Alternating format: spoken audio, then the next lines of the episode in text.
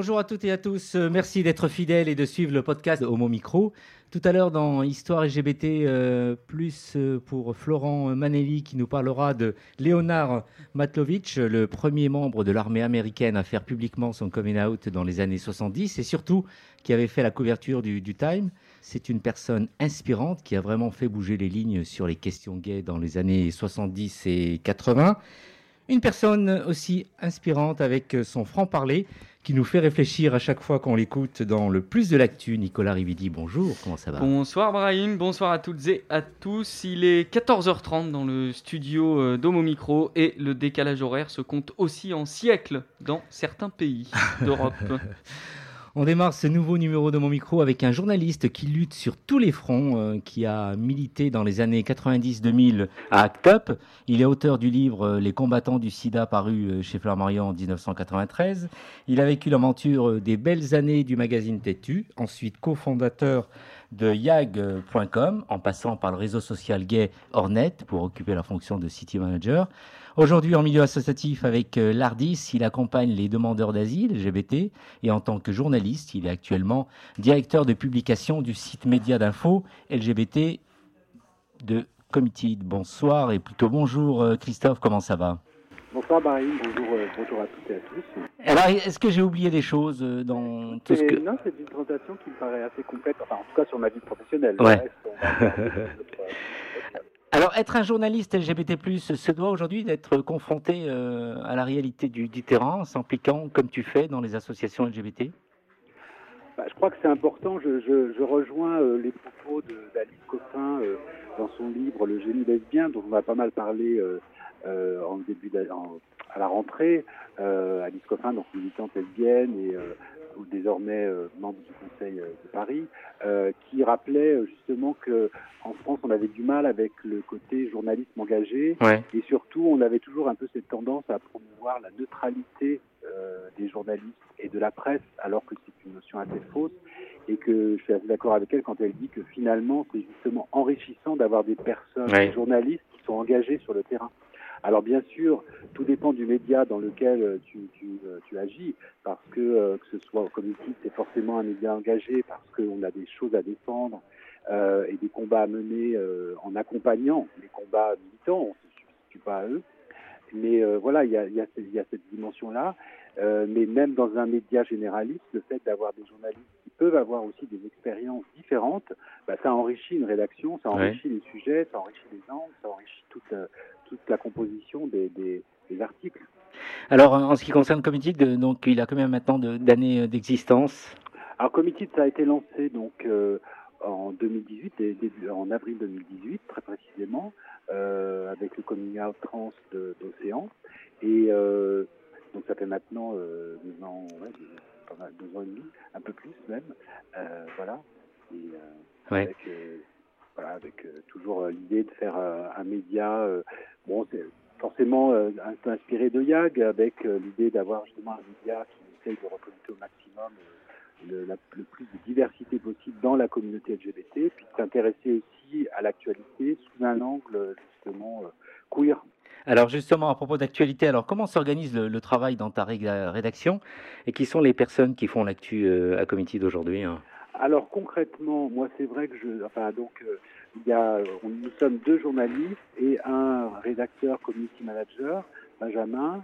Euh, moi je suis en télétravail depuis euh, bah, depuis le 16 mars en fait, en raison aussi de l'état de santé bien sûr.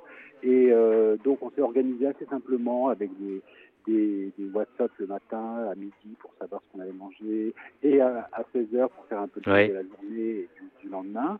Euh, et la plupart du temps, effectivement, les, les journalistes et rédacteurs sont en télétravail aussi. Enfin, il y a eu des, des alternances, parce qu'à un moment, on a pu être déconfinés. Mais voilà, donc c'est vrai que ça, ça nécessite une nouvelle organisation. Du côté des pigistes, forcément, il y a des sujets qu'on traitait avant, qu'on traite beaucoup moins, notamment, je pense à tous les sujets Ouais. culturels. Enfin, le cinéma, les, les concerts, euh, la musique, etc., bah, de fait, euh, sont moins présents sur le site.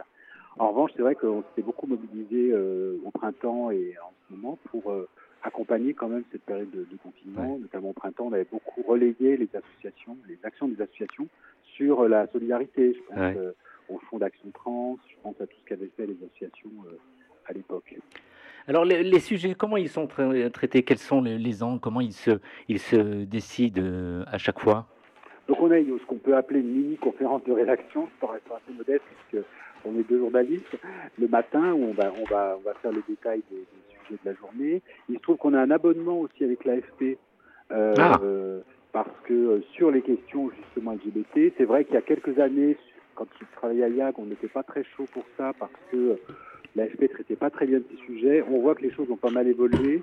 Parfois, il faut retravailler un petit peu les dépêches parce que nous, on est plutôt sur l'écriture inclusive, parce qu'on est plutôt euh, voyez, tu vois, sur les questions LGBT et pas gay ou lesbienne, enfin voilà.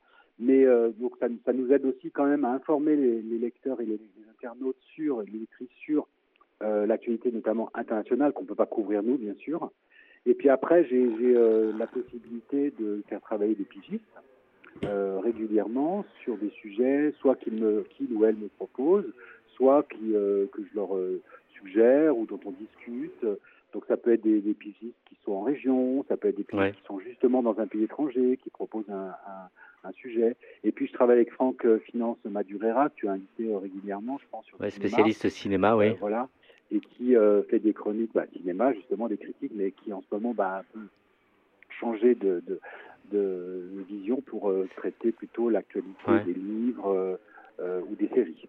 Toi qui as vécu l'expérience papier, donc avec bien sûr le lancement de, de Tétu, maintenant donc c'est le site internet, c'est tout ce qui concerne l'information en ligne. Est-ce que tu peux nous dire un peu la différence et la façon de travailler? Ce qui est différent, c'est que bon, euh, il y a un, temps qui est beaucoup plus court puisque euh, quand on travaille notamment sur un, mensuel, bah forcément on a euh, ces périodes de bouclage qui sont très très intenses pour sortir le magazine et on est aussi sur quand même des, sujets plus bah, justement magazine, donc il faut pas mal travailler les angles, etc. C'est vrai que sur le sur le web, moi j'essaye quand même de garder cette spécificité un peu euh, qu'avait YAG euh, et qui a maintenant Committed, d'avoir vraiment des sujets anglais, parce que je trouve que le côté euh, attirer le, clic, enfin je veux pas dire trop les mots vulgaires, mais voilà, faire des articles qui sont juste pour attirer un peu le chaland, c'est vrai que c'est pas inadaptable. bien sûr qu'on a besoin de trafic, mais moi je préfère avoir des, lecteurs et des lectrices qui sont contents et contentes de ce qu'on fait, parce qu'on a aussi évidemment un modèle qui, qui repose sur l'abonnement. Donc il faut que les, les, personnes se disent ah bah sur Committee je vais trouver des choses que je trouve pas ailleurs ou en tout cas qui sont traitées différemment ou qui voilà qui sont enrichies ou qui ont des une perspective que je ne connaissais pas. Donc euh, c'est vrai que c'est bien d'avoir des sujets d'actu et euh, moi j'aime bien aussi le côté euh, immédiateté, c'est-à-dire que le matin on se dit ah bah tiens qu'est-ce qui va se passer et puis il y a une actu tombe et on la traite etc. Mais bon en plus avec ces, confinements c'est vrai que ça devient plus difficile d'être sur le terrain donc même impossible. Donc c'est vrai qu'on essaye comme ça d'avoir euh, quand même cette idée de, euh, traiter des sujets de façon plus, plus riche. La France qui alerte un peu l'Union européenne en ce qui concerne les questions d'homophobie qui règnent un peu en Europe. Euh, vous avez traité déjà ce sujet. Est-ce que vous donnez votre avis aussi dans ce domaine? Oui, ben, on a beaucoup traité du sujet, notamment par rapport aux zones euh, sans, soi-disant sans idéologie LGBT, donc en Pologne, ou l'attitude effectivement de la Hongrie. Mhm. Donc ça passe soit par des sujets qui sont traités par Alice, le plus souvent, Alice Lavigne, donc la journaliste alternante euh, qui travaille avec moi, et puis euh, aussi parfois par des dépêches AFP. Moi, il m'est arrivé de rédiger des éditos, voilà, parce que je, je fais de temps en temps, enfin normalement tous les vendredis, mais ça dépend un petit peu de l'actualité et et mon, humeur, on va dire, de faire un édito. Donc, euh, et puis bien sûr avec aussi des correspondants, des gens qui se sont proposés sur place en Hongrie, en Pologne, pour faire des reportages, euh, soit sur ces sujets précisément, mais aussi sur la vie euh, des, des, activistes, des militants et des militants dans ces pays. L'actualité, du, livre, vous l'abordez aussi, donc maintenant avec les, petites librairies qui sont fermées. Est-ce que tu as un point de vue euh, là-dessus? Bah, Sur le, fait que, bah, je trouve, moi de toute façon, je pense que c'est une erreur d'avoir euh, fermé euh, les, petits commerces. Après, bon, il y a sans doute effectivement des raisons à cela, j'espère en tout cas, mais je pense que globalement, quand même, euh, les, je crois pas que ce soit dans une librairie, voire dans un petit commerce qu'on se contamine. Enfin, très clairement, euh, j'ai quand même un peu étudié le sujet du Covid parce que voilà, ça me rappelle aussi le SIDA. Très clairement, on se contamine dans les bars parce qu'on reste longtemps ensemble, parce qu'on parle, parce qu'on parle fort. Dans les restaurants, c'est évident, ça paraît évident, mais dans une librairie, vous allez regarder des livres, vous êtes masqué, vous avez mis du gel hydroalcoolique en rentrant, euh, vous, euh, vous achetez vos livres, partez, peut-être vous échangez quelques mots euh, avec la, là où le libraire toujours masqué. Franchement, je ne vois pas où il y, a, y a possibilité de contamination. Qu'est-ce que vous allez traiter prochainement, sans trop dévoiler un peu le, les, les, sujets alors là, on a, on a un, un sujet euh, qu'on a traité déjà, et je recommande vraiment la lecture, qui s'appelait Le poison du placard, et qui était justement sur des serial killers ou sur des terroristes, ou, qui en fait s'avéraient être des, des, hommes gays. Hein. On n'a pas parlé des lesbiennes parce que c'est un, un, autre sujet, encore une fois, il fallait anglais. Euh, c'est un sujet en trois parties de Dominique Chaudet qu'on a, qu'on a publié en, en, comité publié en octobre. Euh, et vraiment, c'est un, enfin, moi j'ai trouvé que c'était vraiment très, très, très fort, euh, parce qu'avec des témoignages et, avec cet angle, voilà comment, comment le placard finalement peut conduire aussi à des actes irréversibles, à des actes violents. Voilà. Et là, on a un sujet sur la représentation, les représentations LGBT+ dans les jeux vidéo, mmh, mmh. voilà, qui, qui, a lieu en ce moment. Et puis, on va bah, traiter un sujet qui tient à cœur puisque il s'agit d'hébergement des personnes LGBT+, et notamment des, des demandeurs euh, et demandeuses d'asile parce qu'il va y avoir un, colloque euh, virtuel euh, sur ce sujet organisé par l'association la, la, semaine prochaine. Voilà, et puis beaucoup d'autres choses qu'il faut, faut, découvrir au fur et à mesure. Tu parlais de, placards donc en période de reconfinement, donc on n'oublie pas bien sûr les personnes LGBT+ précaires et tu as aussi un mot à dire à ce sujet. Tout à fait, c'est vrai qu'aujourd'hui il faut, je pense, chacun et chacune voir ce qu'on peut faire euh, pour euh, une personne ou des personnes euh, qui pourraient avoir besoin. parfois, ça peut être justement d'organiser un apéro Skype avec des copains, ça peut être des copines, ça peut être et des copains et des copines, enfin tout ce qu'on veut. ça peut être aussi bien sûr de, voir ce que font les associations, notamment pour les personnes en difficulté. je pense à Grey Pride, je pense à, au FAS qui, travaille avec les personnes, auprès des personnes trans et des travailleurs et travailleuses du sexe. Voilà, donc je pense qu'aujourd'hui, euh, il se trouve que moi je me rends compte quand, quand on est en télétravail, bon, c'est il y a des difficultés, mais il y a, on, a quand même un petit peu plus de temps, ne serait-ce que le fait de ne pas avoir les transports. Donc je pense que c'est pas mal de se dire, bah tiens, qu'est-ce que dans ma journée, euh, peut-être une demi-heure, est-ce que j'ai une demi-heure à consacrer à ça euh, ça pourrait être pas mal, quoi. Ouais, ouais. c'est un peu moins de temps aussi sur les réseaux sociaux euh, qui sont extrêmement chronophages et pas toujours euh, super friendly. Et voilà, un peu plus de temps à la lecture de cognitif, bien entendu, à l'écoute des podcasts, et notamment du tien, mais, mais mhm. aussi à, à l'aide concrète et directe aux personnes. Dernière question, Christophe. Euh, suit, je pense aussi, le, le, le projet Archive Paris LGBT+, un sujet qui nous intéresse tous. Euh, tu peux nous en dire deux mots? Est-ce que tu le suis Où nous en sommes aujourd'hui? Est-ce que tu as une idée de tout ça? Alors, ça fait partie, oui, effectivement, c'est un sujet qu'on a suivi bah, depuis même euh, maintenant, à Tétu dans les années 2000, euh, même un peu avant. C'est un sujet qui, est là depuis 25 ans mmh, pratiquement, mmh. donc qu'on suit beaucoup. Et bah, là où on en est, donc il y a une nouvelle équipe, hein, il la personne. Euh, Jean-Luc Romero, qui est maintenant l'adjoint à la maire chargé de, ces sujets, et euh, qui, dans une interview justement à, à a, bien précisé qu'il souhaitait avancer sur ce sujet. Après, euh, le collectif Archive LGBTQ+, enfin je crois qu'il s'appelle comme ça, LGBTQ+, a quand même des demandes très fortes.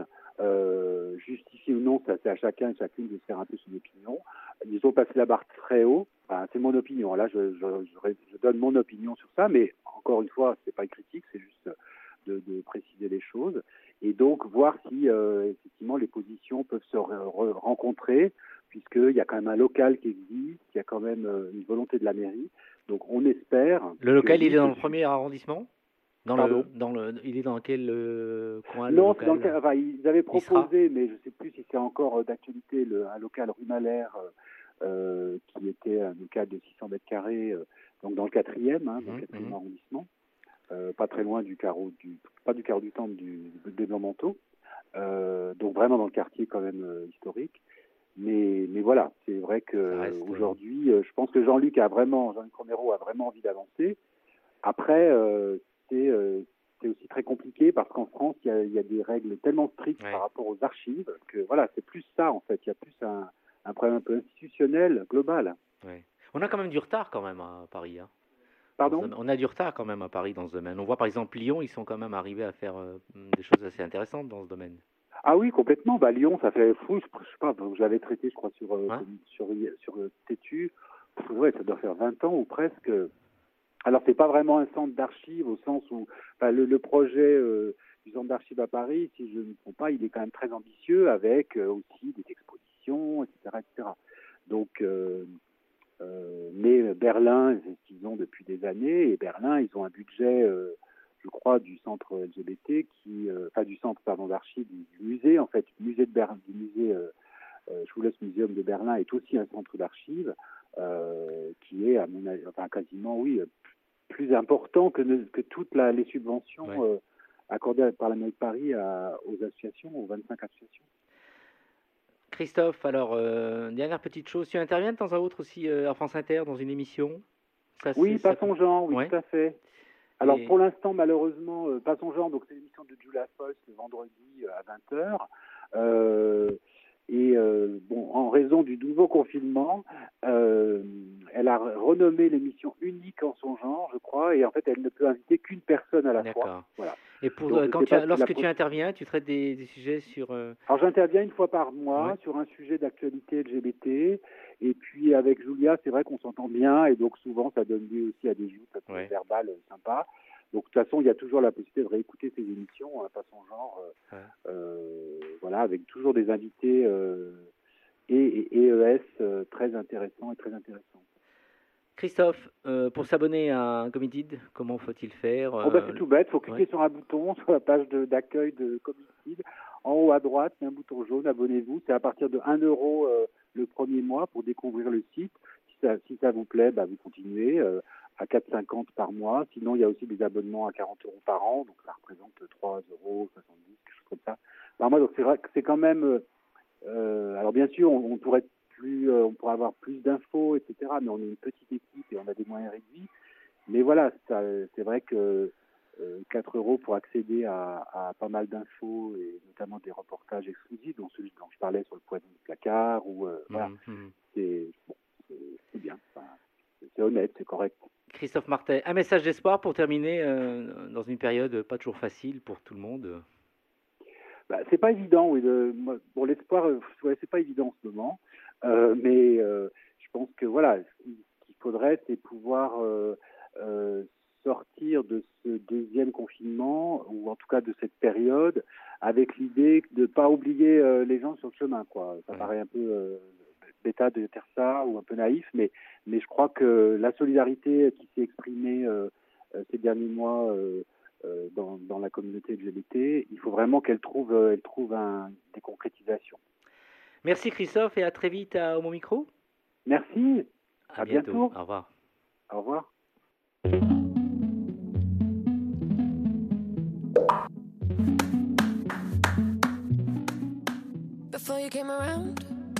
I was doing just fine. Usually, usually, usually, I don't pay no mind.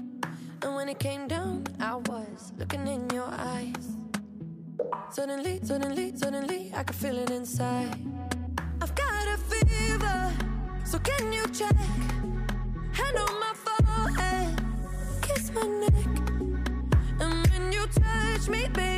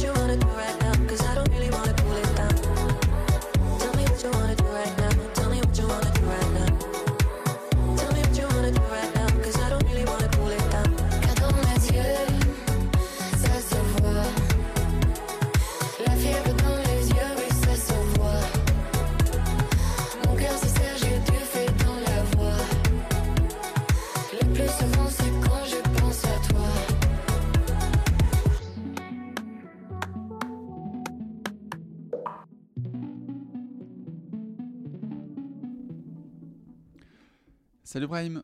Bonsoir à toutes et à tous. Dans cette nouvelle chronique d'histoire LGBT+, je vais vous parler du sergent Leonard Matlovich. Ce sergent qui a suivi les traces de son père dans l'armée de l'air américaine et a reçu plusieurs récompenses pour son dévouement. Euh, a fait son coming out en mars 1975 dans une lettre adressée à son commandant grâce au soutien du militant gay Frank Kamini, qui, pour la petite anecdote, avait perdu son poste d'astronome dans l'armée en raison de son homosexualité et a par la suite milité ardemment en faveur des droits gays. Dans cette lettre, donc, Léonard Matlovitch demande une dérogation aux lois anti-gays de l'époque qui exclut les homosexuels de l'armée, ce qui lui sera refusé. L'affaire attire l'attention des médias et le 8 septembre 1975, Léonard Matlovitch fait la couverture du Time Magazine en uniforme avec pour titre Je suis homosexuel. Cela peut paraître peu de choses aujourd'hui, mais afficher ouvertement son homosexualité dans les années 70 n'arrivait pas tous les matins et encore moins en couverture dans des magazines les plus lus du pays. Il devient le premier membre de l'armée américaine à faire son coming out publiquement, et cette couverture fait de lui un symbole des luttes gays tout en marquant un tournant pour les mouvements gays et lesbiens des années 70 en quête de légitimité.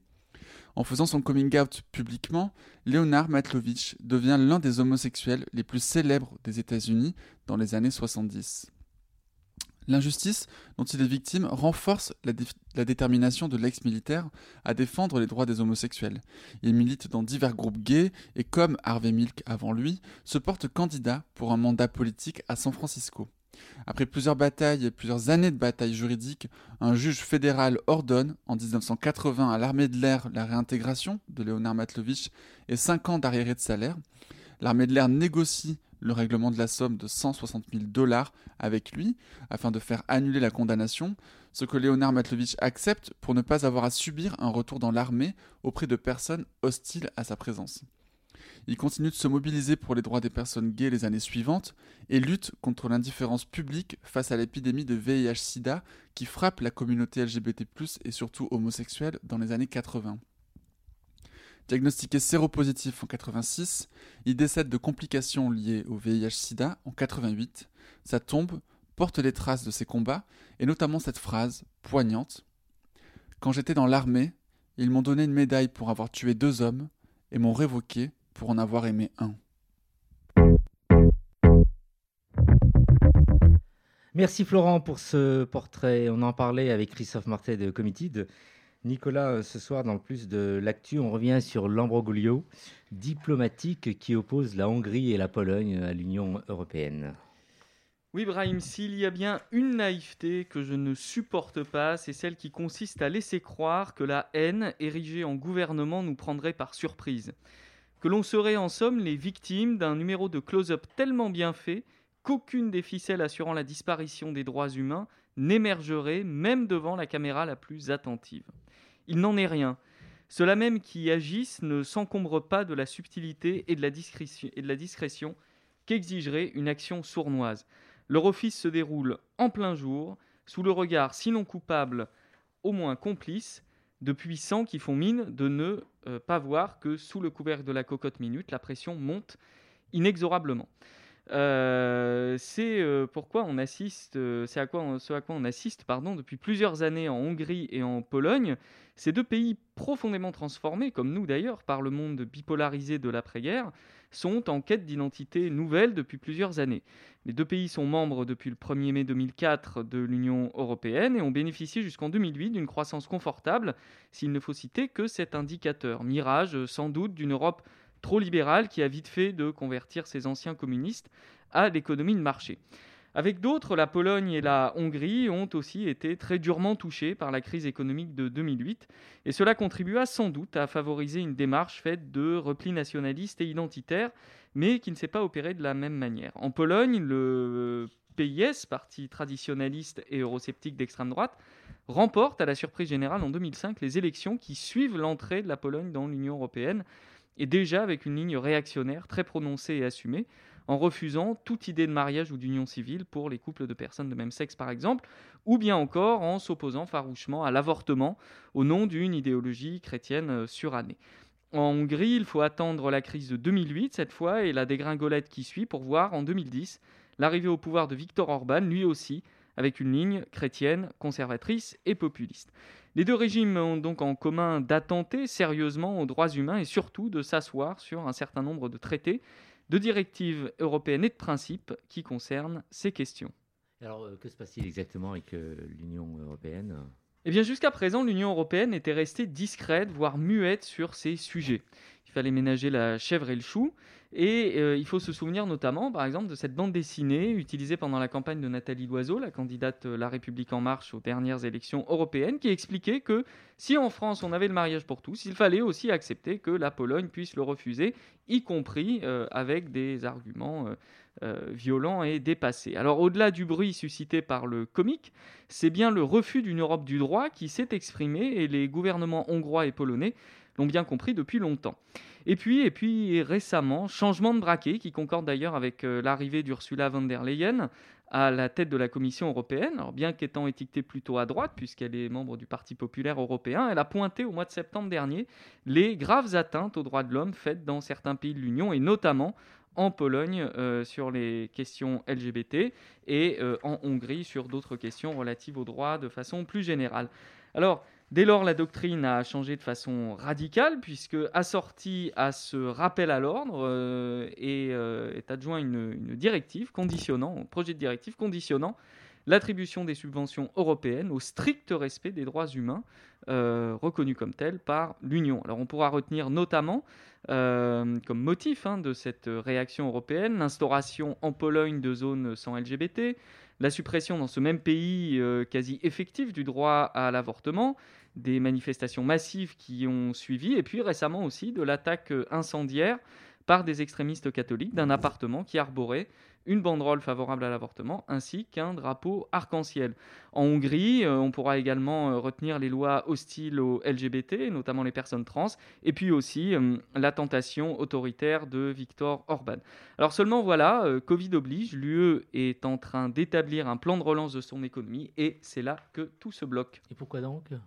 Eh bien parce que la Pologne et la Hongrie ont fait valoir leur droit de veto, comme, elles le, comme elles le peuvent, euh, grosso modo en expliquant qu'elle ne voterait pas le texte euh, instituant euh, le plan de relance économique si demeurait ce texte sur le conditionnement des subventions au respect d'un certain nombre de, droits humains. Alors, en cela, ces deux pays sont aussi portés indirectement par la Russie, qui, pour toutes ces anciennes républiques du bloc soviétique, fait aujourd'hui office de, euh, euh, comment dire, de mettre à penser euh, pour ce qui concerne le, pour ce qui concerne le, côté repli traditionnaliste, catholique, etc., en tout cas religieux. Et donc, on se retrouve dans une situation de blocage dans laquelle, ben, finalement, ce sont les droits des personnes LGBT, principalement, les droits des femmes également, qui sont mis en balance dans cette négociation diplomatique. Et le plus de l'actu, Nicolas? Eh bien, je ne sais pas si vous vous rappelez de la frappe à dingue euh, du mariage pour tous en 2013 à la défense euh, qui ponctuait toutes ces phrases de 1, 1, 1, Eh bien, euh, il faut savoir que dans deux pays d'Europe au moins, ces gens-là sont au pouvoir. Et que quand on écoute un sourire aux lèvres les discours qu'ils peuvent tenir devant, devant les médias et les idéologies qui sont développées, eh bien, ce sourire s'efface rapidement quand on sait à quel point ces groupes sont puissants bien implantés, lourdement financés, qu'aujourd'hui euh, ils accèdent au pouvoir, qu'ils se maintiennent au pouvoir. Je parlais de Viktor Orban tout à l'heure, euh, ça fait bientôt dix ans qu'il est au pouvoir. En Pologne, le PIS, donc le parti euh, populaire et réactionnaire, populiste et réactionnaire, lui est au pouvoir depuis 2005, quasiment au pouvoir depuis 2005 en continu. Et donc, c'est ce, qui est, ce qui est dramatique, c'est que l'Europe qui sort à peine de son silence est finalement dépassé par cette situation et que euh, face à ces attaques qui visent d'abord des personnes et surtout des personnes en raison de ce qu'elles sont, l'Europe aurait dû être ferme beaucoup plus tôt. Il n'est pas trop tard aujourd'hui, mais on voit à quel point la suite risque d'être compliquée et aussi à quel point les personnes LGBT vont être mises en avant et de façon pas forcément positive dans le combat diplomatique qui oppose aujourd'hui la Pologne, la Hongrie et le reste de l'Union européenne. Merci Nicolas, c'est fini pour euh, aujourd'hui. Surtout abonnez-vous à Committed, partagez aussi nos, nos émissions, portez-vous bien, ciao ciao.